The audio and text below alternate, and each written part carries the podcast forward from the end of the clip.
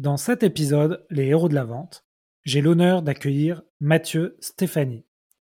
C'est grâce à Mathieu et son podcast Génération Do It Yourself que les héros de la vente existent. J'ai donc invité Mathieu, qui a un ADN très fort pour la vente, pour venir nous parler de ses expériences d'entrepreneur. Nous allons parler aussi du podcast, qui a été un véritable outil de vente et de marketing pour développer son entreprise Cosa Vostra. Si vous écoutez les héros de la vente, vous avez sans doute des besoins d'amélioration de votre performance commerciale. Contactez notre équipe Vive pour analyser, débriefer les rendez-vous de vos commerciaux et augmenter leurs compétences par une approche de vidéo coaching de haut niveau. Vous trouverez un lien dans les notes de ce podcast pour nous contacter. Très bon épisode à tous.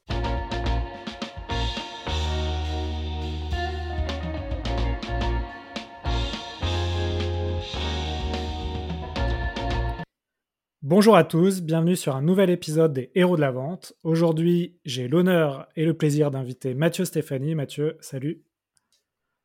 Salut Alexandre.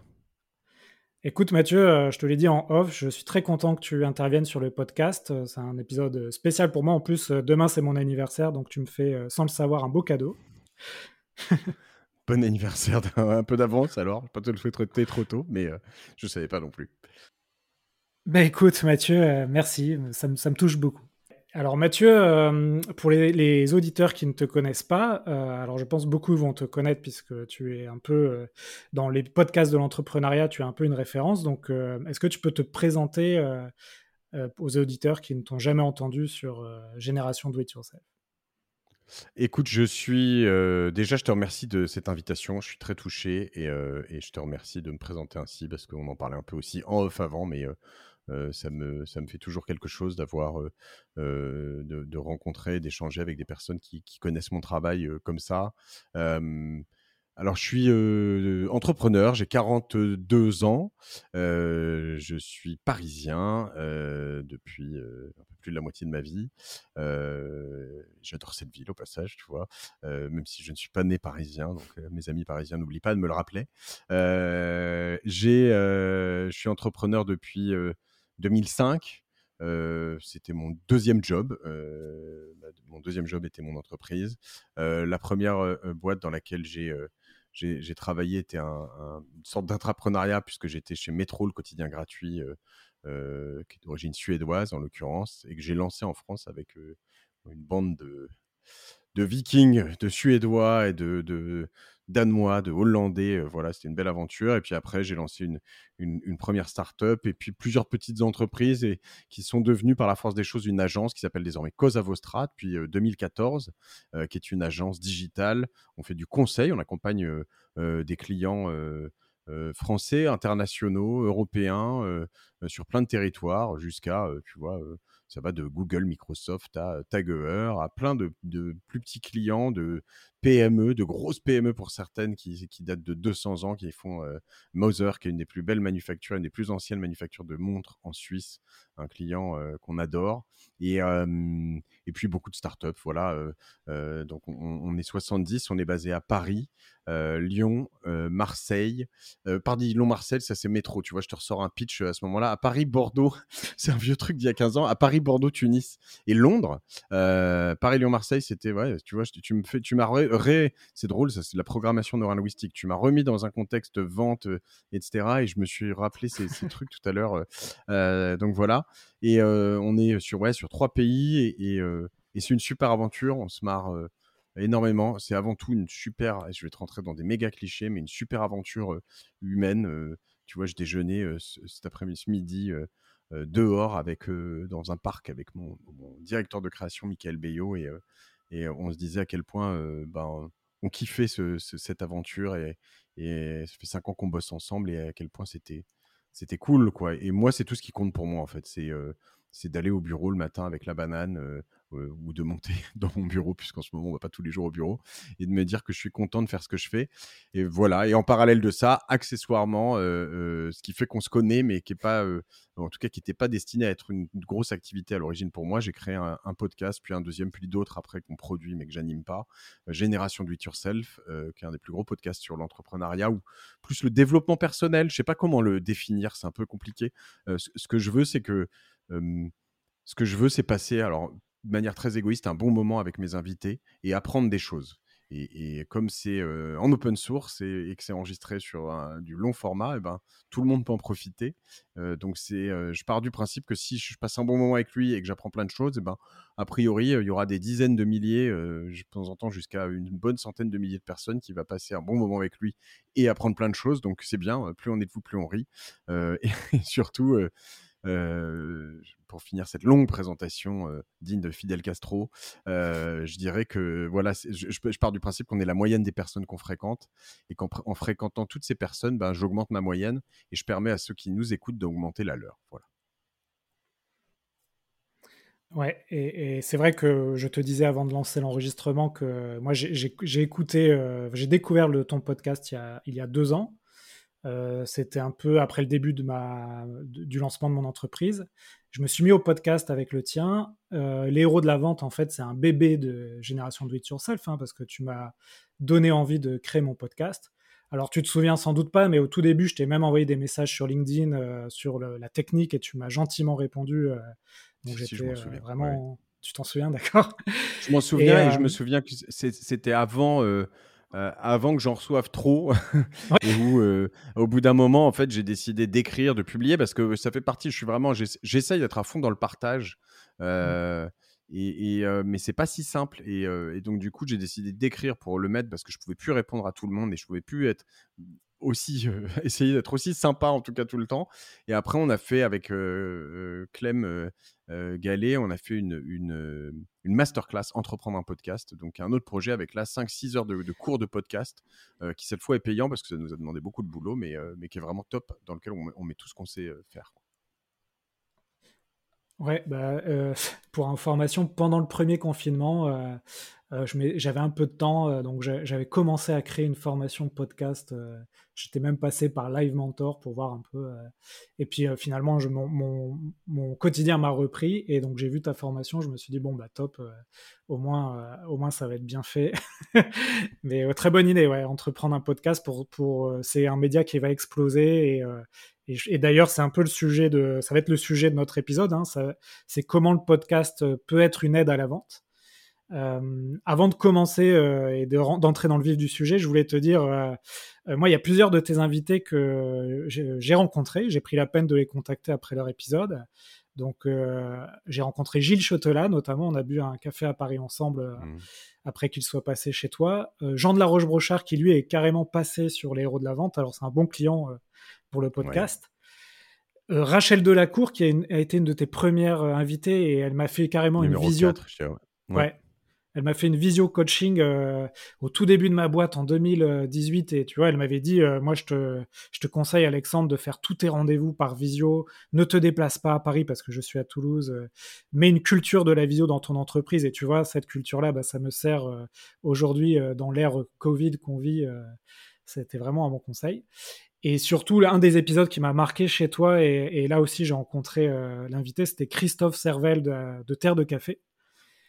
Et donc, je suis allé voir Christophe, il m'a fait visiter son torréfacteur. Euh, j'ai découvert le café de spécialité et aujourd'hui, euh, me... c'est une passion qui me dévore. Je fais euh, des cafés, je fais des dégustations à des amis. Enfin, et tu vois, mmh. ton, ton podcast, au-delà de, de, m'avoir donné envie de créer un podcast, m'a a changé des, des, choses dans ma vie aussi. Et m'a permis de rencontrer des... Des, très belles personnes. C'est presque tous des invités, enfin, mais d'ailleurs une bonne partie de mes invités avec qui je garde une relation très particulière. Euh, Gilles, on s'appelle euh, très souvent. Jean, évidemment, euh, aussi. Et puis on se marre bien. Rachel, une femme impressionnante, évidemment. Philippe Servel, peut-être celui que j'ai moins le vu par la suite, mais pour autant, je, je, partage ta, passion du café. big time, ouais. ouais. j'ai cru, cru, comprendre ça dans, dans, un de tes épisodes avec Olivier de, d'October, qui, qui, en a parlé plusieurs fois de ton café. Donc, écoute, très bien. Bon, on aura l'occasion de parler d'autres épisodes sur, sur ce, cet épisode-là. si tu veux, on va, commencer le sujet. Donc, on va parler de vente et de podcast. Alors, je sais que toi, tu as eu une expérience avec Metro où tu étais vraiment dans la vente. Et ensuite, tu as créé tes entreprises. Alors, l'entrepreneuriat, souvent, c'est créer un produit et ensuite, ou un service et ensuite le vendre. Toi, déjà, c'est quoi ton rapport à la vente, Mathieu? Je suis presque. Euh, euh, je ne vais pas dire que je suis un vendeur né, mais ça fait partie. Euh, je crois que j'ai toujours eu ça dans le sang. J'aime le. Moi, tu me mets dans un souk, tu vois. je, kiffe, quoi. Je suis dans mon élément. Enfin, et, j'adore ce game, tu vois. Alors, la négo, le. tant que c'est vu comme un jeu, en fait, tu vois, et que, et que, en fait, j'ai des fondamentaux qu'il faut absolument pas auquel je veux absolument pas déroger. Je déteste les services et les produits de merde. Tu vois, je, je, je pense que si tu es, persuadé que si t'es pas persuadé que ce que tu vends est bien, il faut absolument changer parce que parce que en fait tu peux te satisfaire de gagner de l'argent, mais en fait ça n'a aucun sens. donc je pense qu'il faut un peu trouver du sens. Alors je vais pas exagérer là-dessus, mais en tout cas quand on vend des choses qu'on qui vous plaisent, qui sont bien, qui changent la vie des gens, qui bah, c'est quand même vraiment, vraiment beaucoup plus cool et une satisfaction totalement autre que de se dire je vends des énormes arnaques à tout le monde, même si elles rapportent beaucoup d'argent. quoi. Et donc, une fois que tu rentres là-dedans, je trouve que le, tu vois, il y a un game qui est très, qui est très bon, qui est très drôle. Et, je crois, tu vois, alors moi, je peux passer pour un fou furieux, hein, mais je, je, vais dire, je reviens sur cette histoire du souk pour te donner le cliché poussé à l'extrême je peux sortir trois fois de la boutique avec le mec qui revient me chercher, etc. Et à la fin, pour gratter, mais tu vois, je sais pas, mais 2 euros sur un truc, tu vois. Enfin, mais juste, mais parce que, et en fait, souvent, tu gagnes aussi énormément le respect de ton alter ego, alter ego parce que, en fait, ça les fait marrer aussi et c'est des professionnels de tout ça. Donc, je, je, suis, pas du tout d'une famille. Moi, je viens de, j'ai grandi en Normandie, d'une famille. mon père est d'origine corse pas du tout. ni comme chez les protestants, ni comme chez les séfarades, tu vois, dans le commerce à donf, etc. J'étais, je viens vraiment d'un d'un endroit plus, je sais pas, tu vois, pas d'intellectuels non plus, de, de, notables, de médecins, de d'avocats, etc. Et, la vente, ça a jamais été un truc. moi, j'ai toujours été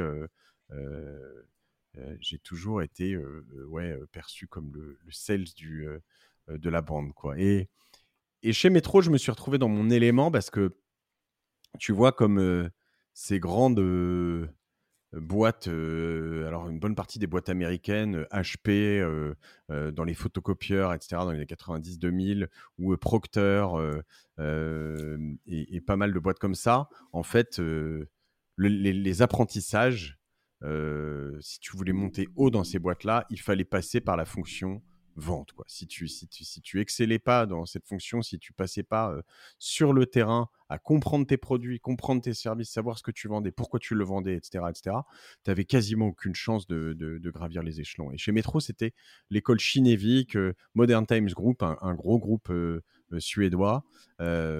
clairement, tu vois, on te dit, tu as beau faire des études, avoir un master, etc., tu vas commencer en bas euh, et tu as le choix entre deux jobs. C'est soit euh, télésales, soit district sales. Donc le télésales, c'est la, la, vente par téléphone et le district sales, tu, tu prends ton petit carnet, tu vas dans la rue, tu commences au bout de la rue et tu finis à la fin de la rue et tu fais toutes les boutiques.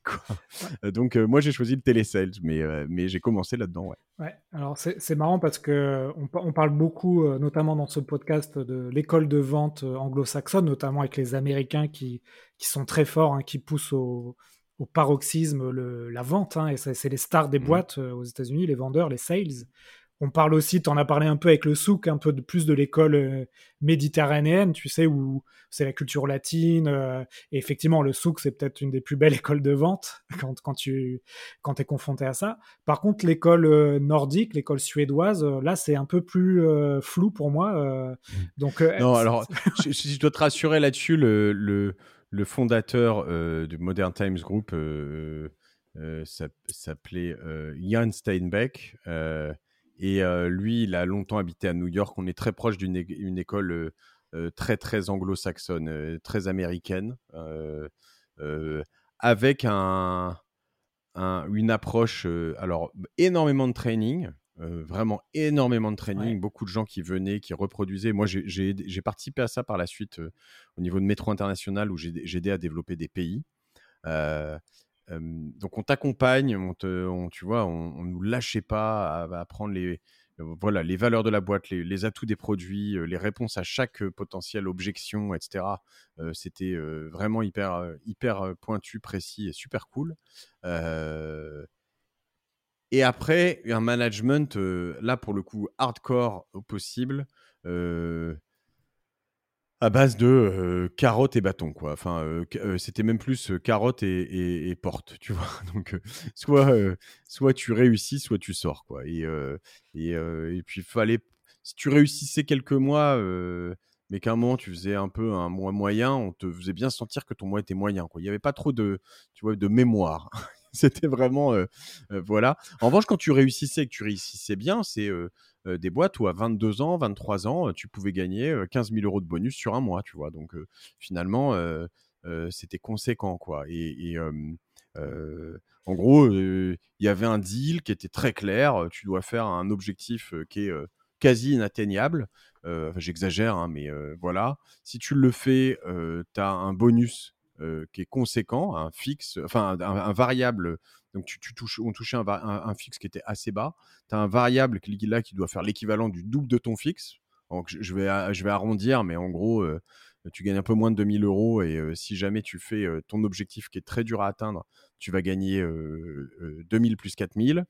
Et puis au-delà de ça, tu avais des commissions sur le, euh, les 10%, 20% euh, et 50% euh, et au-delà de ce que tu gagnais. Et les commissions pouvaient être, là, pour le coup, conséquentes, vraiment conséquentes. Donc, si tu arrivais à faire 200% de ton objectif mensuel, puis il y avait des rattrapages trimestriels, etc., tu pouvais gagner un, vraiment un salaire très confortable. Et, et, pour le coup, il y avait une, une forme là-dessus de, tu vois, d'honnêteté, quoi, qui était de dire ok, notre contrat, il est comme ça. Si tu l'atteins, bah, c'est bien, tu vois, tu vas gagner bien ta vie. Si tu l'atteins pas, bah, tant pis pour toi. Et si tu surperformes, tu vas gagner vraiment très bien. Et ça, c'était, c'était assez cool, je te dire. Ouais. Bah, c'est, vrai que la gestion du variable comme levier de performance, ça, c'est, ça pour le coup, là aussi, je te, parlais des Américains. Moi, j'ai bossé pour une boîte américaine. c'est nos limites, quoi. C'est, pas plafonné, en mmh. fait. Donc, tu peux doubler, tripler ton salaire euh, si tu réalises des objectifs. Alors, tu as parlé de training. C'est vrai que dans ce podcast, euh, je me rends compte, euh, après 60 épisodes d'experts de vente, et puis c'est ça que je porte aussi avec ma boîte, c'est que le training, c'est fondamental dans la croissance d'une boîte et dans la réussite des commerciaux. Par contre, le management, là, c'est quelque chose aussi un peu plus euh, euh, nuancé. Euh, là, tu as parlé de management donc hardcore. Qu'est-ce que c'est quoi ton retour d'expérience là-dessus Qu'est-ce que tu appliques toi avec ton, tes équipes sur le management des sales? Parce que c'est toujours un sujet un peu touchy aussi, ça. si tu me permets, avant d'aller sur le management, de revenir un tout petit peu sur le training, en effet, parce que j'ai réalisé ça récemment chez Cosa Vostra, c'est que jusqu'à il y a peu, on était en fait, il y avait que mes associés et moi qui, entre guillemets, vendions euh, Cosa Vostra et, notre business et nos compétences et nos valeurs, etc. etc. Et depuis un peu plus d'un an, bah, il y a eu une, Jennifer, puis deux, puis trois, puis quatre personnes qui, ben, qui vont accompagner nos clients. C'est des consultants, mais qui, ont une vocation quand même de, euh, bah, de sales hein, aussi, euh, mais ils doivent accompagner aux clients, mais avec un, discours et ils représentent, et c'est très intéressant pour moi, tu vois, de voir euh, que d'autres personnes s'approprient un discours qu'on a créé autour d'une histoire qu'on a créée. Mais c'est pour ça que le training est très important parce qu'en fait, moi, si je. alors, déjà, il faut qu'il soit performant, donc ça, c'est une chose. mais en plus, sinon, ils vont aller vendre des choses, ma boîte, d'une manière absolument, enfin totalement peut-être, je sais pas contraire, mais en tout cas pas du tout dans la manière dont nous on veut être vendu en fait. Donc si on n'entraîne on n'entraîne pas les gens, on ne forme pas assez bien les gens, euh, on, peut quand même arriver à un truc où ta boîte, euh, bah, qu'elles s'émancipent, c'est très bien, mais qu'elles partent dans une direction que tu n'as pas envie de, de prendre, c'est quand même pas terrible, en fait. sur ta partie management, pardon, je que les commerciaux, ouais. C'est vrai que c'est quelque chose que tu vois dans beaucoup de boîtes, et notamment moi je suis dans le monde des startups, on le voit beaucoup, c'est que souvent le premier vendeur c'est le fondateur, et il va performer puisque c'est son bébé, son produit, et souvent les premiers commerciaux, premières embauches, bah, ils ont une courbe d'apprentissage qui peut être euh, assez longue, et ça peut mettre un an, voire plus, pour que le commercial, le premier commercial, arrive à avoir le même verbatim que son fondateur, euh, et, ça, le training, en fait, ça permet de réduire cette euh, courbe d'apprentissage. Exactement. Et, c'est là où nous, on y travaille un peu, mais je pense qu'on on est. Euh, tu vois, c'est nouveau pour nous. Ce qui c'est drôle, c'est que finalement, on, s'en rend compte, mais voilà, il y a des gens tous les jours qui vont contacter des clients on my behalf et qui vont leur dire des trucs et je ne sais pas exactement. Donc, il y a un travail intéressant à faire là-dessus. Et c'est vrai que je pense que tu vois, sur certains métiers, tu parlais de tout faire à distance. Finalement, si c'était enregistré ou dans les call centers ou quand c'est enregistré, c'est vrai que dans une dynamique de training, de pouvoir se dire, tiens, en random, je vais aller écouter ce qui s'est passé, ça permet quand même de, plus, que de contrôler, d'orienter aussi là où tu veux aller. Ben, en fait, je t'en ai pas parlé, mais, euh, mais, je te le donne en mille. La technologie que je développe, c'est une technologie d'enregistrement, d'analyse et de débriefing de visioconférences, d'appels téléphoniques, et je vends ça à des boîtes euh, leur training. Et maintenant, en plus, je, je, donne des coachs de vente qui sont passés sur le podcast en plus et qui vont faire le, le coaching sur les vidéos. Donc, ils vont revoir les rendez-vous et ils vont te donner les, bons tips pour euh, performer et améliorer tes, comportements. Mais c'est primordial. Moi, dans, les formations que j'avais eues, euh, on était souvent filmé. Alors là, finalement, à distance, ça permet de le faire autrement. Mais on, se faisait souvent, euh, on était souvent filmé avec un débriefing avec un coach sur la gestuelle, sur les mots, euh, tu vois, je me souviens, euh, euh, on en reparle dans certains épisodes avec Marc Simoncini notamment de l'usage du mais qui anéantit tout ce qui a été dit avant. Parce que si je te dis, il faudrait que tu regardes ça, mais surtout, il faudrait que tu regardes ça, en fait, c'est la deuxième partie de la phrase qui compte. La première, on, s'en fout, en fait. Quoi. Et, et donc, du coup, on, fait attention à, enfin, on a, on a fait attention à, ça beaucoup, mais il faut qu'on se concentre là-dessus. Donc, j'utiliserai euh, Vive avec euh, plaisir, euh, tu me montreras tout ça.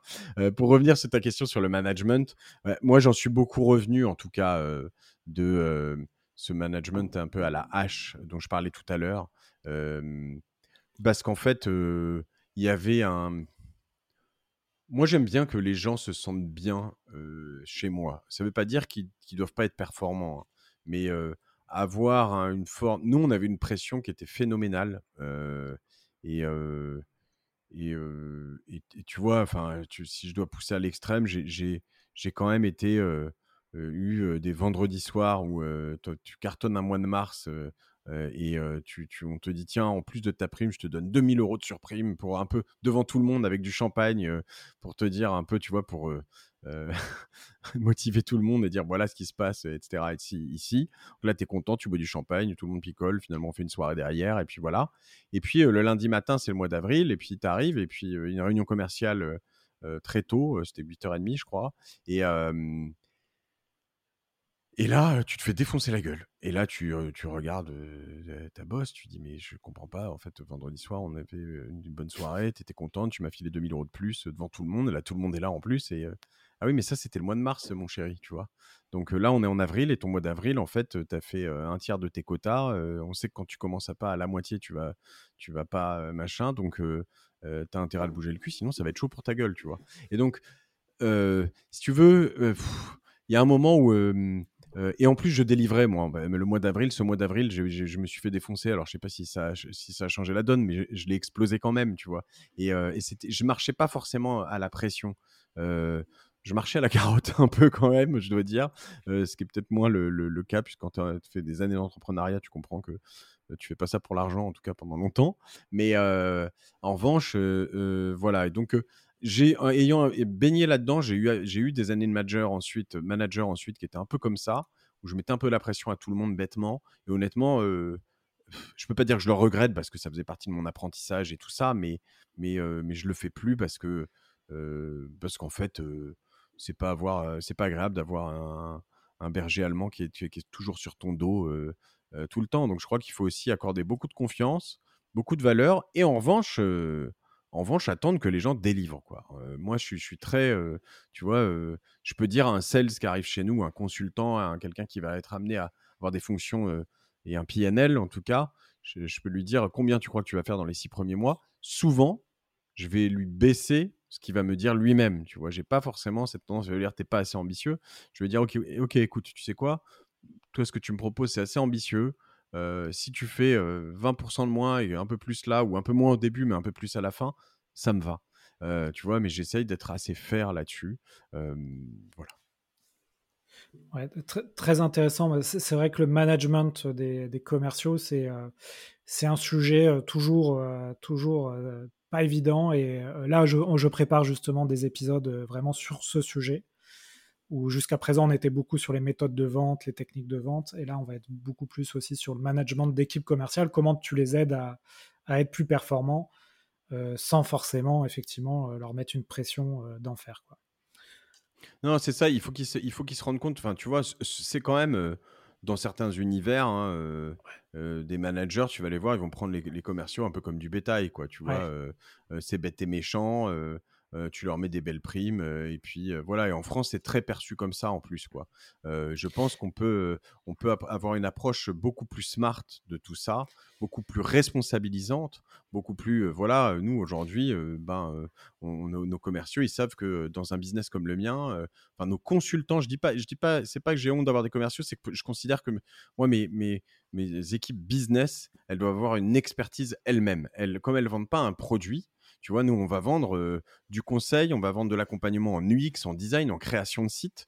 Si tu n'es pas capable, dès le premier rendez-vous, de montrer à ton client que tu comprends ses problématiques, que tu en as déjà eu d'autres, qu'en interne, tu as des experts, un tel, un tel, un tel, qui sait ce que c'est que du SEO, ce que c'est que, je sais pas moi, des liens canoniques, s'il faut plutôt une technologie, tu vois, en, je sais pas moi, un Spotify ou un je cherche par, des termes, mais de nous qu'on utilise du Symfony, je sais plus combien, des tas de frameworks différents.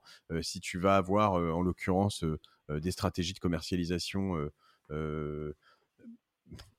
pour ton client, pardon, différentes et diverses et variées, comment tu vas faire de la promotion sur des contenus, quelle typologie de contenu, qu'est-ce qui marche en ce moment dans son univers, qu'est-ce qui va toucher sa cible, etc., etc.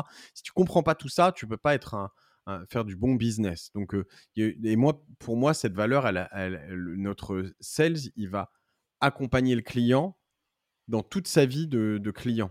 Donc, il va le suivre, il, va, il va voir si ça se passe bien chez nous, il va éventuellement chercher des solutions ailleurs. Enfin, c'est quelqu'un qui va trouver des solutions pour notre client, qui va pas forcément essayer de lui vendre des choses à, tout bout de champ. Ouais. Et, pour euh, finir sur ce sujet du management, euh, on est aussi sur un paradigme aujourd'hui où finalement euh, le métier de, sales, de commercial, c'est un métier qui est en pénurie. Donc en fait, les bons sont, quand même rares et les entreprises ont du mal à recruter, à recruter, à recruter des bons commerciaux. Donc si, si tu mets beaucoup de pression et tu t'en sers comme du bétail et tu as un turnover sur les sales, tu risques d'être en difficulté aussi. Et, sachant que, alors comme tu le dis, c'est en pénurie, euh, s'il y a beaucoup de sales, j'imagine qu'il y en a un peu qui écoutent ton, podcast, c'est aussi un, un, métier dans lequel, en fait, euh, as des, tu peux avoir des ligues, en fait. Hein. Tu as la Ligue 1 jusqu'à la Champions League. J'exagère un peu, mais l'équipe nationale, et voilà. Et il et, y a beaucoup de gens très bons qui sont dans des trucs de sales tout petits, entre guillemets. Tu vois ce que je veux dire? Moi, à un moment, je me disais, alors je ne sais pas exactement combien gagne un sales chez Airbus, mais tu vois, entre vendre même 100 voitures par an dans une concession auto et faire un contrat de 10 Airbus à X milliards, ben, c'est deux sales qui font ça. Alors, il y a des équipes autour, etc. etc. Mais tu vois, finalement, il faut souvent, on a juste chopé un boulot de sales dans un endroit et puis on se dit bon bah je suis bien, je gagne pas trop mal ma vie, etc. Et en fait, souvent tu peux faire plus, tu peux, faire bien. Mais moi, ce qui m'intéresse aussi sur les sales et, la difficulté, la pénurie qu'on voit là-dessus, c'est que comme tu l'as dit, souvent dans les founders de, de, startups, c'est souvent des, il y a toujours au moins un sales, enfin pas toujours, mais très souvent, parce que tu peux faire le meilleur produit que tu, veux, si tu n'as pas un bon sales qui est dessus, bah, tu iras nulle part. et, et, du coup, c'est aussi une porte ouverte à tout ça. Donc la menace aussi que tu as dans du mauvais management de sales, c'est d'avoir des gens qui vont s'en aller pour créer leur boîte, que ce soit en étant agent immobilier ou, ou en créant une future startup licorne qui va gagner un max. Quoi. Ok, ça marche Mathieu. Écoute, on est, on est bavard. je, voulais te, demander des, des, conseils sur la partie podcast notamment et, comment mettre euh, cette stratégie de podcast dans, la vente et comment euh, t'aider avec un podcast dans ta vente. C'est pas grave, on a parlé d'autres choses euh, la première demi-heure, mais on va quand même essayer d'adresser ce sujet. pour toi, Mathieu, ça a changé quoi pour Cosa Vostra, ton, le podcast Génération de It Yourself C'est un feedback qui m'intéresse. Honnêtement, euh, euh, ce podcast a tout changé pour moi et pour Cosa Vostra. Euh, alors, on parle ici de, finalement de stratégie d'inbound. Hein, et donc, contrairement à l'outbound, nous, on n'a jamais été hyper fort en outbound, c'est-à-dire décrocher le téléphone, prendre des rendez-vous avec des gens, etc., pour essayer de leur vendre quelque chose. Parce que parce qu'en fait, déjà, moi, j'adore pas ça. et puis, et puis, puis c'est tellement concurrentiel qu'en fait, tu as du mal quand tu as un, lead un peu froid comme ça à l'origine de montrer, de démontrer que tu es meilleur que d'autres.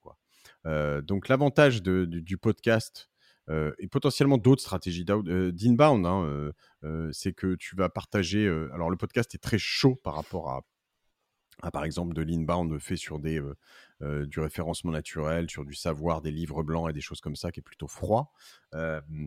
et en fait, nous, on, délivre, c'était assez involontaire hein, pour être honnête, mais on délivre par nos podcasts, puisque Laurent, mon associé, qui est le CEO désormais de Cosa Vostra, a un podcast qui s'appelle Le Panier sur le e-commerce. François en a un sur les médias qui s'appelle Mediarama.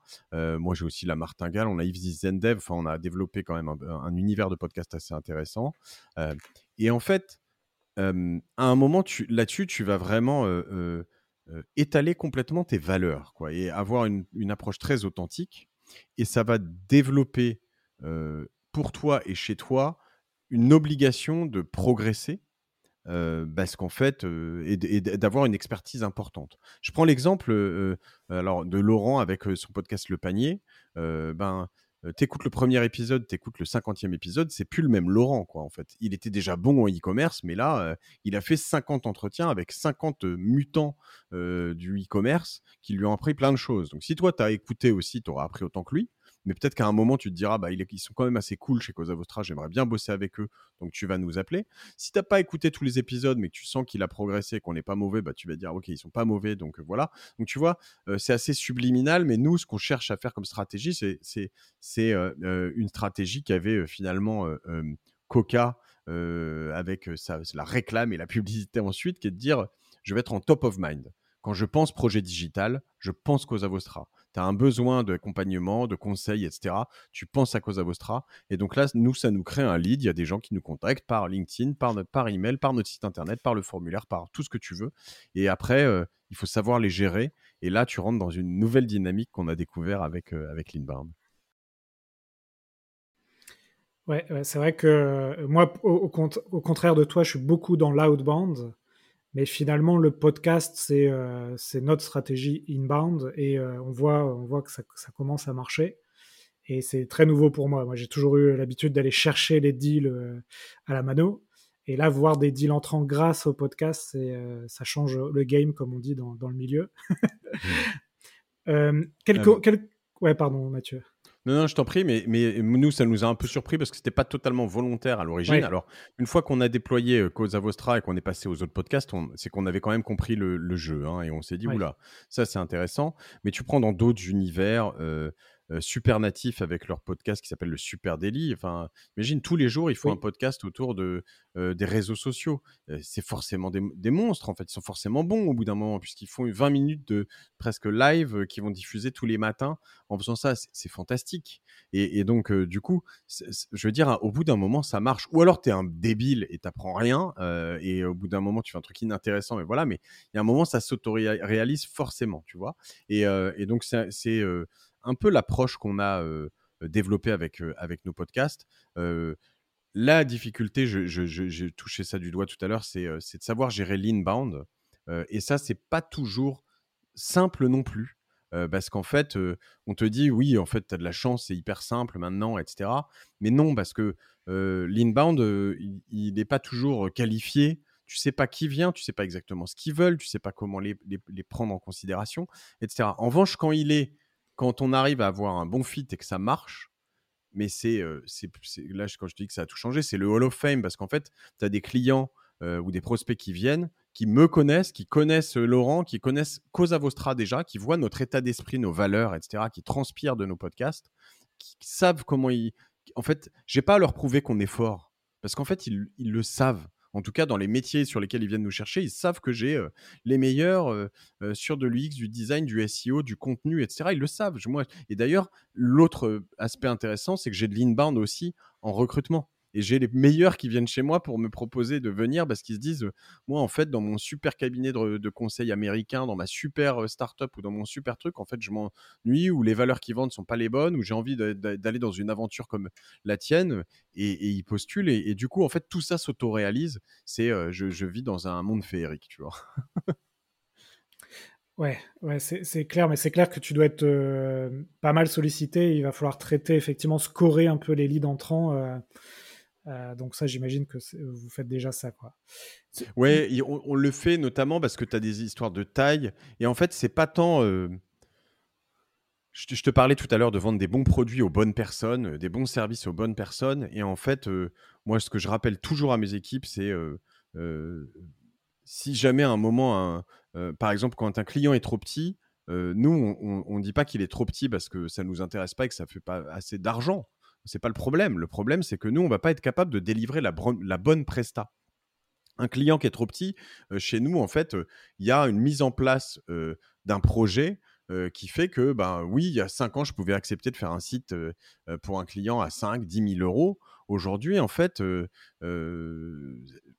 nous, on fait des sites pour certains clients sur lesquels il faut, euh, c'est leur quatrième version du site depuis 2005. Euh, il faut migrer des données, il faut faire des trucs hyper complexes. Il y a des, récupérations de SEO, de tas de choses. On fait des, certains projets à 200, 300, 500 000 euros. Donc, quand tu es, armé pour faire des choses comme ça, tu peux plus faire euh, des tout petits sites version 1, etc. C'est pas, c'est pas à nous de le faire, on le fera pas très très bien. Donc généralement, en revanche, je demande absolument à mes équipes toujours, et ça c'est un premier acte de vente, qui est de dire trouver le meilleur client pour le meilleur fournisseur pour notre client.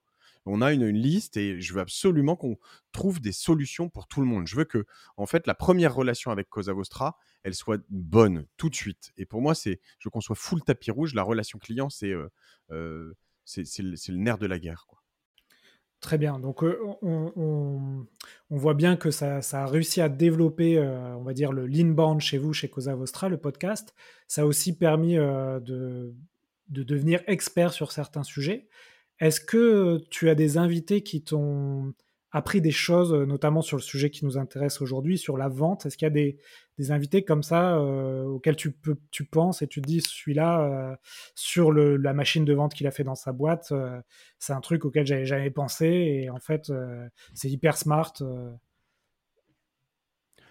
Il y en a finalement directement ou indirectement, c'est tous, hein, c'est 100% en vrai parce que de toute façon c'est quasiment que des gens exceptionnels et finalement euh, tu prends même un Edgar Gros-Piron, euh, qui est champion olympique de, ski artistique. Euh, il l'a vendu son titre avant de l'avoir, tu vois. C'est un sales, le mec. Et, et donc, après, évidemment, il y a des. Là, tu me poses des questions plus pointues, plus techniques. Sur un épisode que j'ai pas sorti encore avec Fred Jousset de WebHelp, tu sens que chez eux, ils ont développé avec son associé des, vraiment des techniques et une école qui est qui est très intéressante et en plus qui est déployée puisque c'est vraiment la relation client, leur, leur nerf de la guerre. que tu parles aussi potentiellement de alors c'est plus sur des logiques d'inbound, mais pas que, de Grégoire Gambato, euh, euh, qui est un, des, experts de LinkedIn que je connais bien aussi, euh, finalement très intéressant. et après, dans tous les business en SaaS, évidemment, que ce soit, tu vois, chez Payfit, que ce soit indirectement aussi chez Alan, je, cherche, il y en avait un ou deux quand même qui m'avaient...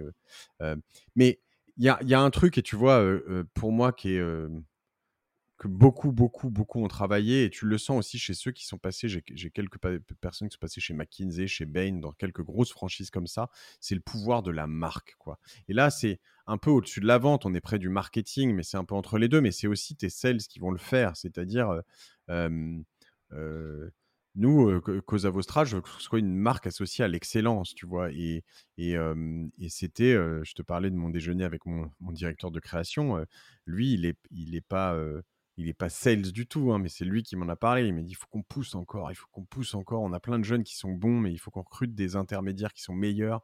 Parce que parce qu'en fait, c'est un truc qu'on pousse à son paroxysme. Parce qu'en fait, c'est tellement cool de bosser avec des gens excellents que, et tes clients aussi ben, le, voient, le sentent, etc. Que, que finalement, en termes d'épanouissement personnel, c'est fantastique. Et donc, pour moi, je dirais que les principales inspirations, elles viennent de là, c'est de se dire, en gros, on va essayer de, déployer vite et bien, mais quelque chose de très très bon. Si, je sais aussi un autre dont je voulais te parler, c'est Olivier Brouran de Mantou. M-A-N-T-U, ça s'appelait auparavant Amaris, lui qui a déployé une boîte, alors c'est d'autres écoles de vente, mais alors lui je pense que tu devrais l'inviter big time, si tu, si, tu veux je te donnerai ses coordonnées s'il est d'accord.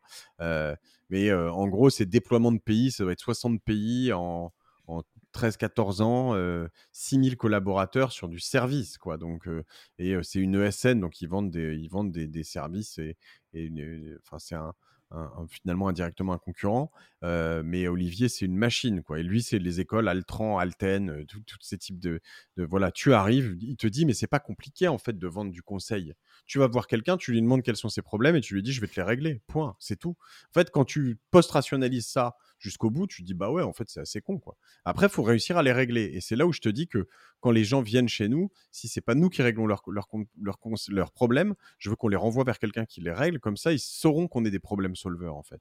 Mais voilà, faut aussi être capable de les, euh, de les prévoir en amont. faut être capable de leur donner. C'est pas que gérer des problèmes, c'est aussi donner des idées, être créatif. Nous, on essaie d'apporter des couches euh, en plus à tout ça.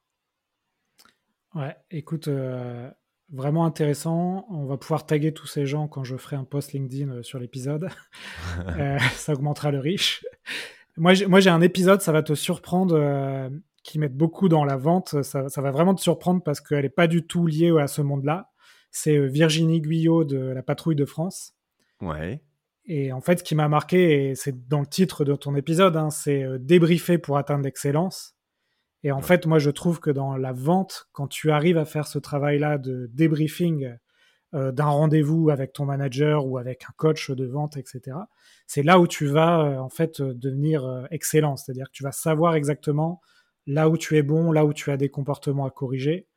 Et, et la patrouille de France, moi, je les avais rencontrés il y a quelques années parce que je bossais dans le sport de haut niveau où je vendais des logiciels pour analyser la performance en fait, j'avais été voir la patrouille de France et, euh, et ils faisaient déjà ça en fait avec d'autres outils.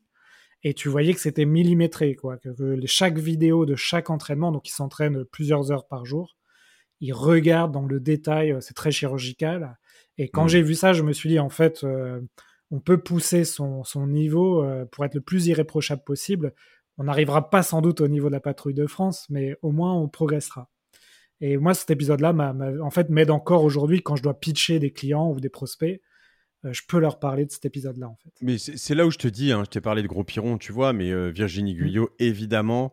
Euh, mais tu vois, tu prends un Yannick Noah qui va te balancer, parler doucement pour se faire entendre. Quel claque j'ai pris avec Yannick Noah, tu vois. Et en fait, là-dessus, je pense que tu vois, tu as un une sorte de backbone intéressant de gens qui ont du succès et, on a cette approche dans la vente. Tu sais, c'est moi, c'était en tout cas, c'était un peu ça quoi. J'avais rencontré des Suédois à Stockholm qui avaient une, ils vendaient des, trucs de RH, des annonces emploi et des choses comme ça. Et ils étaient dans des ils étaient dans des, dans des open space avec de la musique à fond. Il avait des, des, micros qui coupaient le son de la musique, donc les clients ne l'entendaient pas. Mais genre, euh, en fonction du moment de la journée, il allait plus ou moins fort dans les BPM, etc. Euh, euh, Lars Ericsson, il s'appelait. J'adorais ce mec, mais c'était un fou furieux. Et en fait, tu vois, quand tu reviens à ce que dit Yannick Noah sur un truc beaucoup plus posé, moi, ça me fait penser à pas mal d'autres personnes avec qui moi j'ai plus envie de, plus envie de bosser. C'est-à-dire, tu vois, moi, des gens dans la hargne, dans les trucs, tu es vraiment dans quelqu'un qui est là, qui va t'écouter, qui va te dire Ok, très bien, j'écoute, je réfléchis, je trouve une solution et, je t'accompagne. Et en fait, pour moi, quand je te dis que chaque épisode m'inspire, mais m'inspire dans les relations humaines et, et l'avance, c'est que ça, c'est de la relation humaine. Quoi. Moi, je t'ai épargné mon, mon passage c'est Darty, mais, mais j'ai quelle école Darty, quoi, quelle école incroyable de vente. Et en fait, de rencontrer des gens qui de l'un à l'autre, du, premier au, suivant, tu vas vendre des, je vendais des télés et des, je vais vraiment passer pour un vieux, mais c'était en 98, tu vois, donc c'était encore en francs et je pouvais vendre des télés qui, qui valaient, le ratio c'était de 1 à 15 fois plus cher, tu vois, et pour la Coupe du Monde, et tu avais du, du, paysan du coin, littéralement, qui avait pas beaucoup d'argent, au aux, voilà, aux, bourgeois plus plus, voire très riches de la ville qui venaient s'acheter sa, sa, télé gigantesque, etc. Et, et en fait, avec tout le monde, cette, cette école humaine et tout ça, je trouve ça passionnant d'être capable de donner. Essayé, moi, autant que possible, de faire abstraction des primes qu'on me donnait pour, pour vendre, pour, pour pardon, comment t'appeler, solder, déstocker certaines choses, parce que j'essayais vraiment d'être celui qui qui donnait le bon conseil au bon client. Et je pense que pour Darty, c'était une meilleure chose que de, se dire vends cette télé parce qu'elle nous rapporte plus en fait. Mais euh, je, crois vraiment à ça. Je crois vraiment que euh, il revenait après chez Darty en se disant la, dernière fois le petit gars il était sympa. Euh, alors, il revenait pas me voir, j'ai passé que deux mois, mais mais il a bien écouté ce qu'on a fait. Il m'a donné la bonne télé pour moi et pour moi c'est le, long play quoi qui est intéressant, je pense. Ouais, c'est marrant ton anecdote de télé, ça me fait penser euh, peut-être à l'un des, plus grands vendeurs euh, qui existait en France, qui existe toujours, c'est euh, Bernard Tapie qui a commencé sa carrière à, vendre des télés à Marseille. il mmh allait chez les gens, il installait des télés, il les faisait, il faisait ça en fait, il a commencé comme ça je me disais que ça pouvait être un très bon invité euh, pour euh, Génération Do It Yourself. Je suis dessus, euh, mais le problème c'est qu'il a il a un problème, il a un problème de, l'œsophage, je crois, et ah je, crois que sa voix est atteinte, donc je crois que c'est compliqué. malheureusement, mais oui, oui, bien sûr, j'adorerais. Ouais. écoute, super Mathieu, on, a dépassé un peu le timing, alors je vais, on, va, on va passer aux dernières questions, comme ça je, je te retiens pas trop. Euh, c'est des questions que je pose à tous les invités, un peu questions rapides. Euh, donc il y en a 3-4, tu vas voir, c'est très rapide. Euh, si toi, c'est des questions que tu poses d'ailleurs dans ton podcast, hmm. si tu avais un contenu à conseiller aux auditeurs là, qui t'a marqué récemment ou il y a un peu plus longtemps, livre, podcast, ce serait quoi? Là, je relis un. Oh, je vais t'en donner quand même deux ou trois. Dans, alors, dans ton, un univers très connexe au tien, il y a un livre qu'il faut absolument lire qui s'appelle Delivering Happiness. Euh, je crois que c'est l'entreprise du bonheur de Tony Shea, qui est le fondateur de Zappos, qui s'est fait racheter, je crois, un demi-milliard par Amazon. Euh, ça, c'est c'est un, une Bible. il est mort il y a quelques mois. Tony Shea, c'est dramatique. C'était un type extraordinaire, ultra visionnaire.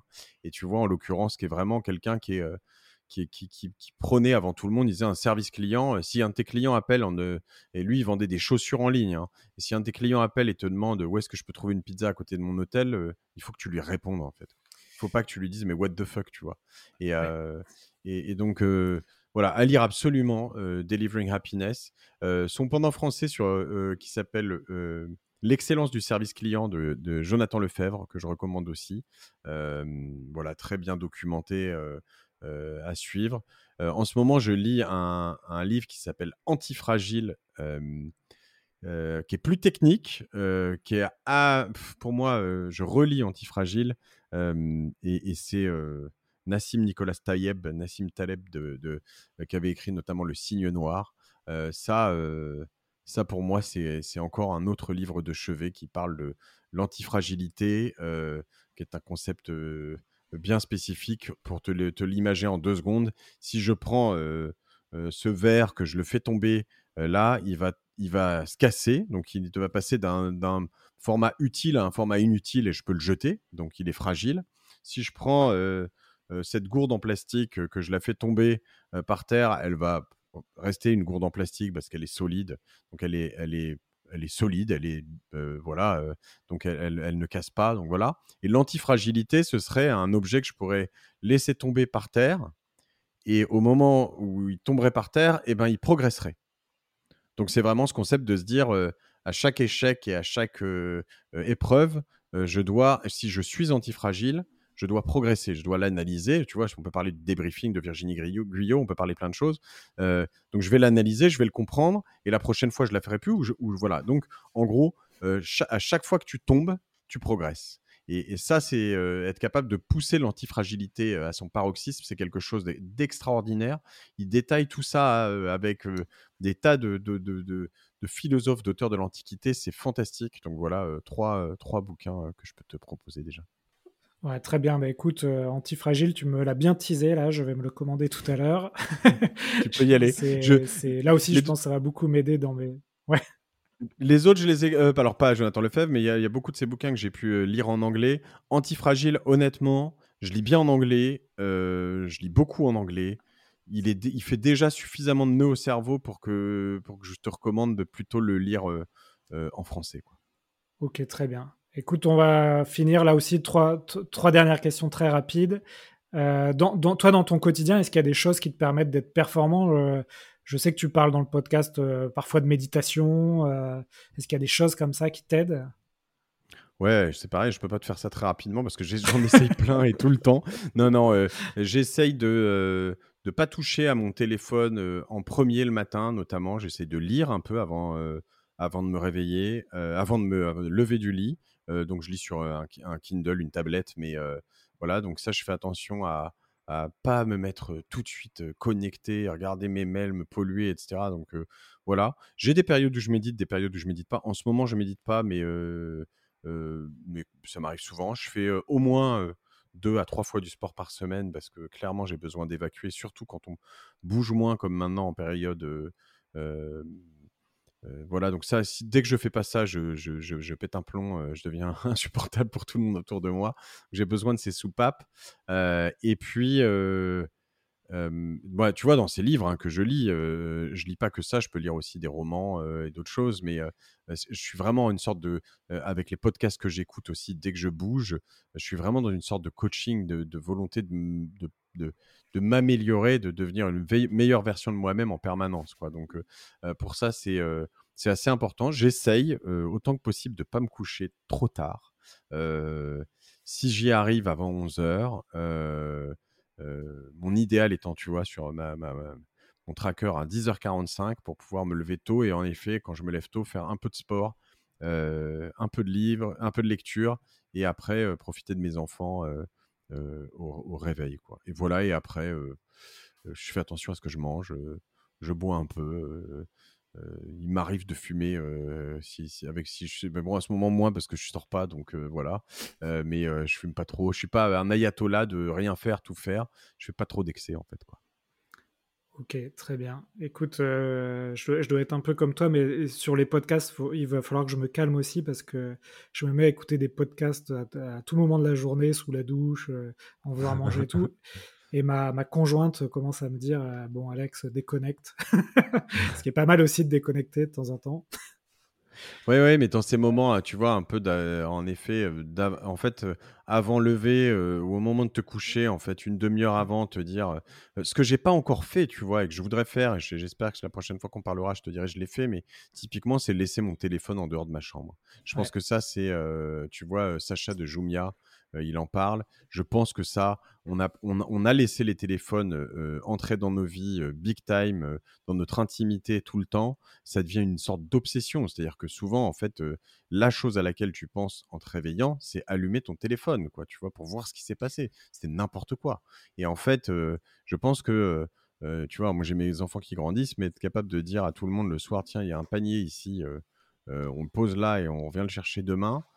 Ça permet quand même intellectuellement de passer à autre chose. Et, donc, c'est un peu comme ce que tu dis sur, les podcasts que tu écoutes, de, juste te dire, OK, tu sais quoi, là, c'est fine, quoi. Je vais lire des choses, je vais, je vais, cogiter, mais je vais pas juste me faire de la bouillie de cerveau sur TikTok, quoi, tu vois. Mais c'est pareil que, toi. Depuis plusieurs mois, on se dit qu'il faut qu'on laisse le portable en dehors de, de, la chambre, par exemple. On le fait pas. Je pense qu'il y, y, a une boîte à créer là, une, un, un, panier de déconnexion qui rappelle de mettre son portable quand tu à partir d'une certaine heure. Euh, Écoute, super, Mathieu avant-dernière question, et puis la dernière, tu verras, ça va prendre deux secondes. Euh, est-ce qu'il y a une vente dans ta, dans ta carrière qui t'a marqué et qui t'a appris quelque chose, sans forcément rentrer dans le détail, mais plus sur l'apprentissage où tu t'es dit, euh, ça, ça va m'aider dans, dans, mes prochaines ventes? Alors, s'il y, y, a moi une vente qui m'a marqué euh, plus que toutes les autres, même si j'ai fait des, ventes quand même assez dingues, parce que j'ai vendu plusieurs entreprises on a vendu de l'immobilier, on a vendu enfin des choses assez achetées, vendues. Tu vois, moi j'aime bien essayer de vendre tous mes apparts ou tous les, que j'ai achetés ou vendus surtout, je les vends toujours sans intermédiaire. Quoi. J'essaie de le vendre en direct moi-même parce que je me dis, il est hors de question que je de 4%, 5%. Je suis un bon vendeur. Qu'est-ce que tu veux que j'aille filer à un autre bon vendeur 4% de ma commission C'est hors de question. Donc, tu vois, souvent sur des apparts parisiens, ça représente un peu d'argent quand même. Donc, voilà. mais celle qui m'a marqué vraiment, je crois que moi, j'ai toujours été créatif dans mes ventes.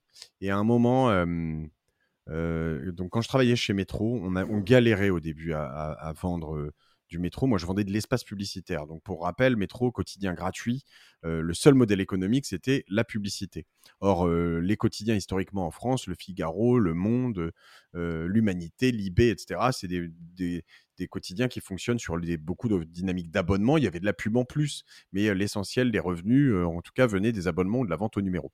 nous, on arrive avec ces quotidiens gratuits qui étaient mal vus, où on disait, bon, alors on avait une diffusion énorme, hein, d'un nombre de lecteurs énorme, mais tout le monde nous, disait, oui, mais attends, ils payent pas, donc c'est pas très quali, etc., etc. Il y a, c'est jeté dans les poubelles, peu importe, etc. On n'arrivait pas à casser le, code là-dessus. Et un jour, je suis allé voir c'était bah, par le biais d'une agence, tu sais, dans ce business-là, il y a des agences qui, qui font de l'achat d'espace, donc des agences médias. C'était Cara à l'époque qui gérait ce client qui s'appelle Dell, que tu connais, qui vend des ordinateurs, Dell Computers, qui était basé à Montpellier en l'occurrence. Et, et on n'arrivait pas, j'arrivais pas à craquer le code, à leur faire un truc. Je leur dis, écoutez, regardez, on va, vous, on va faire un truc spécial. On va mettre un numéro unique sur Métro euh, euh, pour vendre des ordinateurs Dell avec, euh, voilà, pour avoir, vous avez les prix, comme ça vous allez voir la transformation, le ROI que vous avez réel. Donc vous me garantissez en gros un, minimum qui est juste, on va dire, les frais d'impression, voilà, donc vraiment quelque chose qui est de l'ordre de 10, 15, 20% de, du, prix total. Et, et puis on va voir ce que ça donne, quoi. Et, on, avait un nombre de ventes, un nombre de choses qui faisait que s'il dépassait un certain montant, il, il, payait le prix total de la vente et au-delà, il, ne payait plus. et c'est devenu mon plus gros client en quelques semaines, le plus gros client de métro international en quelques mois. Et ça a été, tu vois, un epic win qui a fait qu'en fait, on est passé de d'un euh, enfin, on a réussi à prouver après avec d'autres clients que même sur des approches de ROI, on était beaucoup plus puissant que les autres. Et même mon concurrent direct à l'époque, qui, qui existe toujours, qui s'appelle 20 minutes, euh, derrière a récupéré le client euh, d'elle parce qu'ils se sont dit, OK, la presse gratuite, ça marche, on y va, tu vois. Donc, craquer un truc comme ça sur une approche un peu créative qui est de dire, bah écoute, tu sais quoi, tu payes ce que tu veux, mais voilà, si ça marche, après on continuera, on va faire un deal plus, un accord cadre plus important. Donc voilà, j'ai toujours aimé la, la créativité dans la vente, je crois que c'est ce qu'il faut être capable de, quand, quand tu es bloqué, te dire, OK, je vais débloquer ce machin, je vais y arriver, on va faire ça autrement. Ok, très bien. Alors, donc, approche créative, euh, mais aussi héroïste. Euh, et ça, c'est vrai que c'est souvent fondamental dans une vente, quand tu arrives à, prouver le, retour sur investissement. Écoute Mathieu, dernière question, mais tu m'as déjà un peu répondu. Ce serait qui, qui tu, tu inviterais sur ce podcast pour parler de vente? Tu, m'avais dit Olivier Bourran de Mantou, c'est ça? Ouais, Olivier Brouran, je pense que c'est une, une, très bonne approche. Je pense que c'est quelqu'un qui est, qui là-dessus a, une approche aussi très basée sur la, qualité. donc ouais, ouais je, je reste là-dessus. Et j'essaierai de penser à d'autres personnes aussi, ouais. Ok. Écoute, merci. On a dépassé un peu le, timing. Je t'en remercie. Hein. Et on a fait, on a fatigué un peu Zencaster aussi, j'ai l'impression. Mmh, ouais. Mais bon, c'est pas grave. Avec le, montage, ça ira très bien. J'ai, sinon une autre personne que je te recommanderais aussi, c'est potentiellement Valérie Descamps, qui est la patronne de Métrobus, qui était mon ancienne patronne chez, chez Métro, en l'occurrence, qui a entre-temps repris la tribune. Je te la proposerai, Valérie Descamps. Une femme super que, que j'admire et qui m'a beaucoup inspiré professionnellement. Bah, écoute, avec plaisir, euh, d'autant plus que là, j'invite euh, plusieurs femmes bah, pour, parce qu'on euh, on m'a reproché d'être un peu trop sur les hommes, mais dans la vente, c'est souvent, c'est souvent pas évident.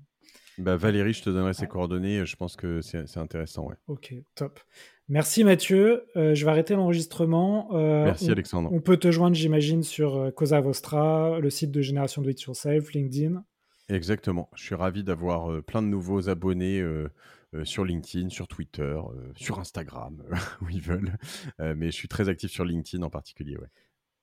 Parfait. Écoute, merci encore Mathieu et bonne continuation pour tous tes projets alors. Salut Alexandre, merci à vous. Ouais, bonne vente. voilà, j'espère que ça vous a plu cet épisode avec Mathieu, Stéphanie. On a eu euh, pas mal de, petits bugs pendant l'épisode, ça s'est pas entendu parce que j'ai passé un peu de temps euh, en montage. Euh, bon, c'est les joies du podcast. Hein. N'hésitez pas à noter 5 sur 5, ça m'aide beaucoup, ça me motive à continuer ces épisodes. je vous mets dans les notes des liens pour s'abonner à la newsletter Les Chroniques de la Vente. C'est vraiment un bon complément au podcast. Je vous mets aussi un lien Tipeee si vous voulez euh, soutenir euh, autrement l'épisode avec des petits cadeaux à la clé. Et bien sûr, je vous invite à contacter notre équipe si vous voulez faire progresser vos, équipes sur de la vente avec notre logiciel d'analyse et de débrief de visioconférence.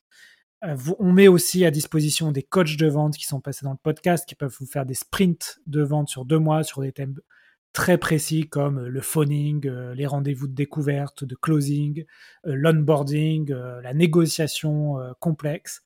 Voilà, donc je vous invite à, me contacter. On va faire des choses très grands ensemble et on va améliorer les performances de vos vendeurs. À bientôt tout le monde et à très vite pour le prochain épisode.